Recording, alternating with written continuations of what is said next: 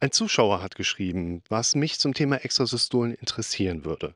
Habe ich auch welche, wenn es mir gut geht und ich nicht daran denke? Sprich, ich achte nicht drauf, sind dann trotzdem welche da, aber mein Fokus liegt, wie gesagt, im Moment nicht darauf.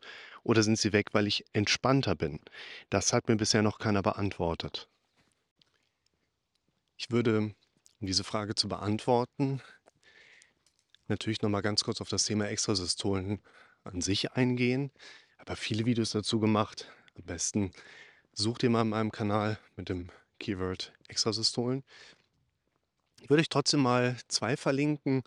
Eines, äh, wo ich das Thema grundsätzlich beschreibe, auch noch mal ein bisschen in der Tiefe erkläre, was so die verschiedenen Rhythmusbilder angeht, die man als Betroffener oder auch als Beobachten von außen so miterleben kann. Und auch noch mal ein Video speziell zu der Frage, warum spüren wir die überhaupt, als so ein bisschen Erklärungshintergrund. Und es ist natürlich schon so, dass bei jedem Betroffenen oder bei jedem Menschen erstmal, weil ja, man kann von einer Extrasystole betroffen sein, aber so dieser Begriff, ich bin da betroffen von, der geht ja schon direkt mit diesem ja, Leidenskontext, Opferrolle einher. Da wollen wir gar nicht hin. Wir wollen ja dahin, dass wir sehen, gut, das ist etwas, das kann durchaus sein, dass sich das sehr stört. Nur wenn wir die Sache verändern wollen, müssen wir auch ergründen, warum stört es einen eigentlich so konkret. Und da gibt es eben, um mal so ein bisschen mal die Landschaft zu erkunden, Extrasystolen, die bekommen die Leute sehr stark mit. Es gibt Extrasystolen, die kriegen die Leute nicht so stark mit oder man kriegt sie halt auch gar nicht mit.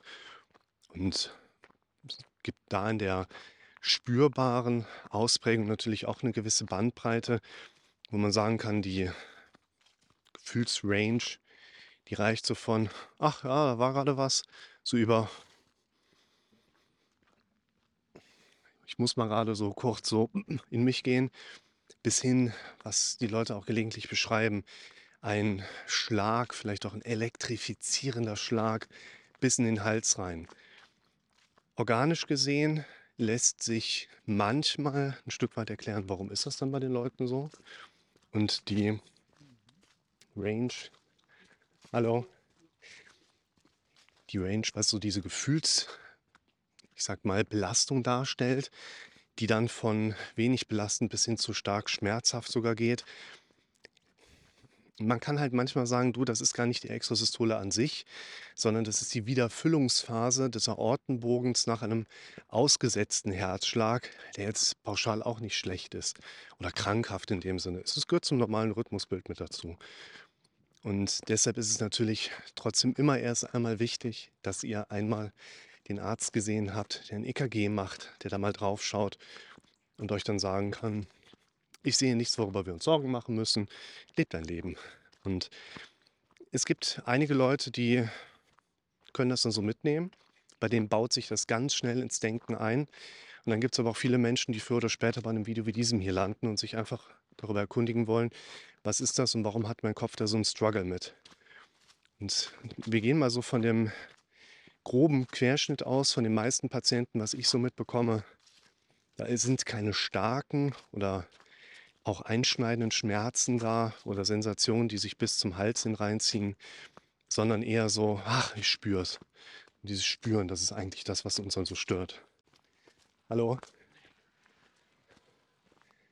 Und um das einzusortieren, braucht man natürlich mal so die Natur der Extrasystole an sich. Das ist ja jetzt erstmal ein Herzschlag, der als Extraschlag kommt. Und das Extra bezieht sich eben nicht auf extra stark, sondern auf extra in Erwartbarkeit, was den bisherigen Rhythmus angeht. Das ist also ein zusätzlicher Schlag.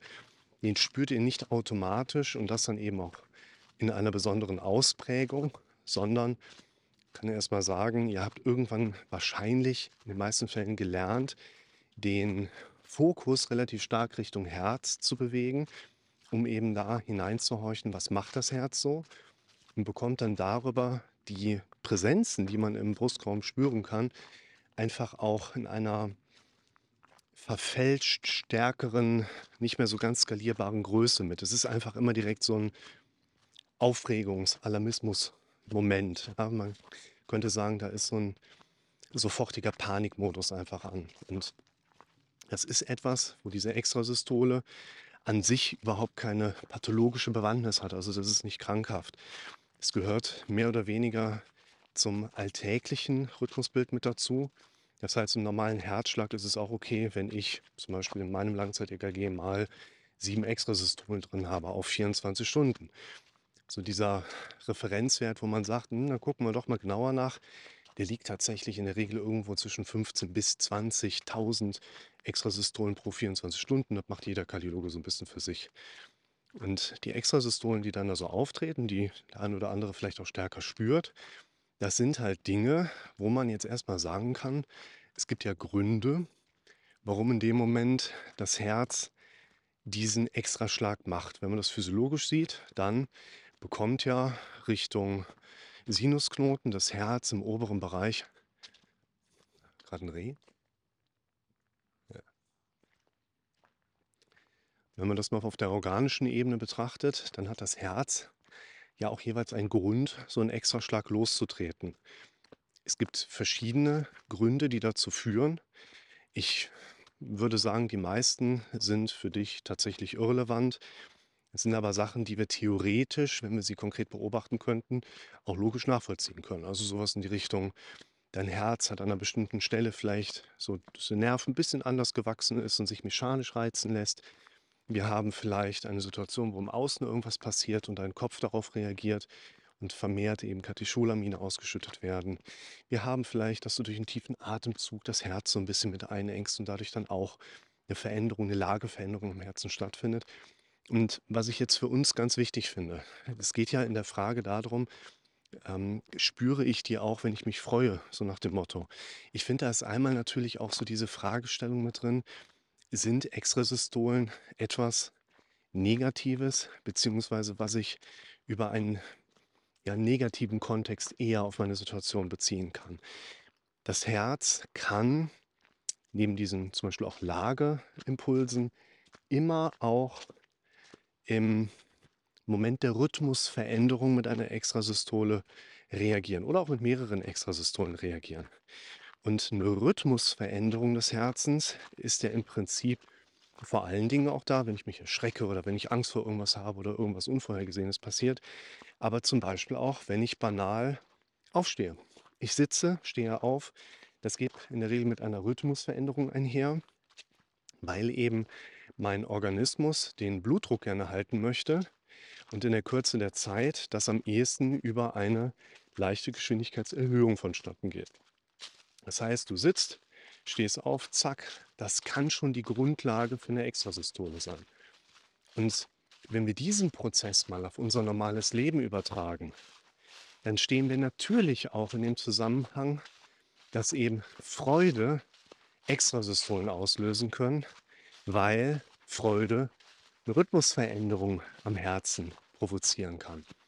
Und deshalb auch hier die Antwort ist aus meiner Sicht relativ klar zu setzen. Ja, Extrasystolen haben nicht nur etwas mit negativen Erleben zu tun, sondern eben auch zum Beispiel im Moment der Freude ihre Daseinsberechtigung, weil letztlich am Herzen der gleiche Mechanismus getriggert wird, wie eben in anderen Situationen auch, wo ich vielleicht dieses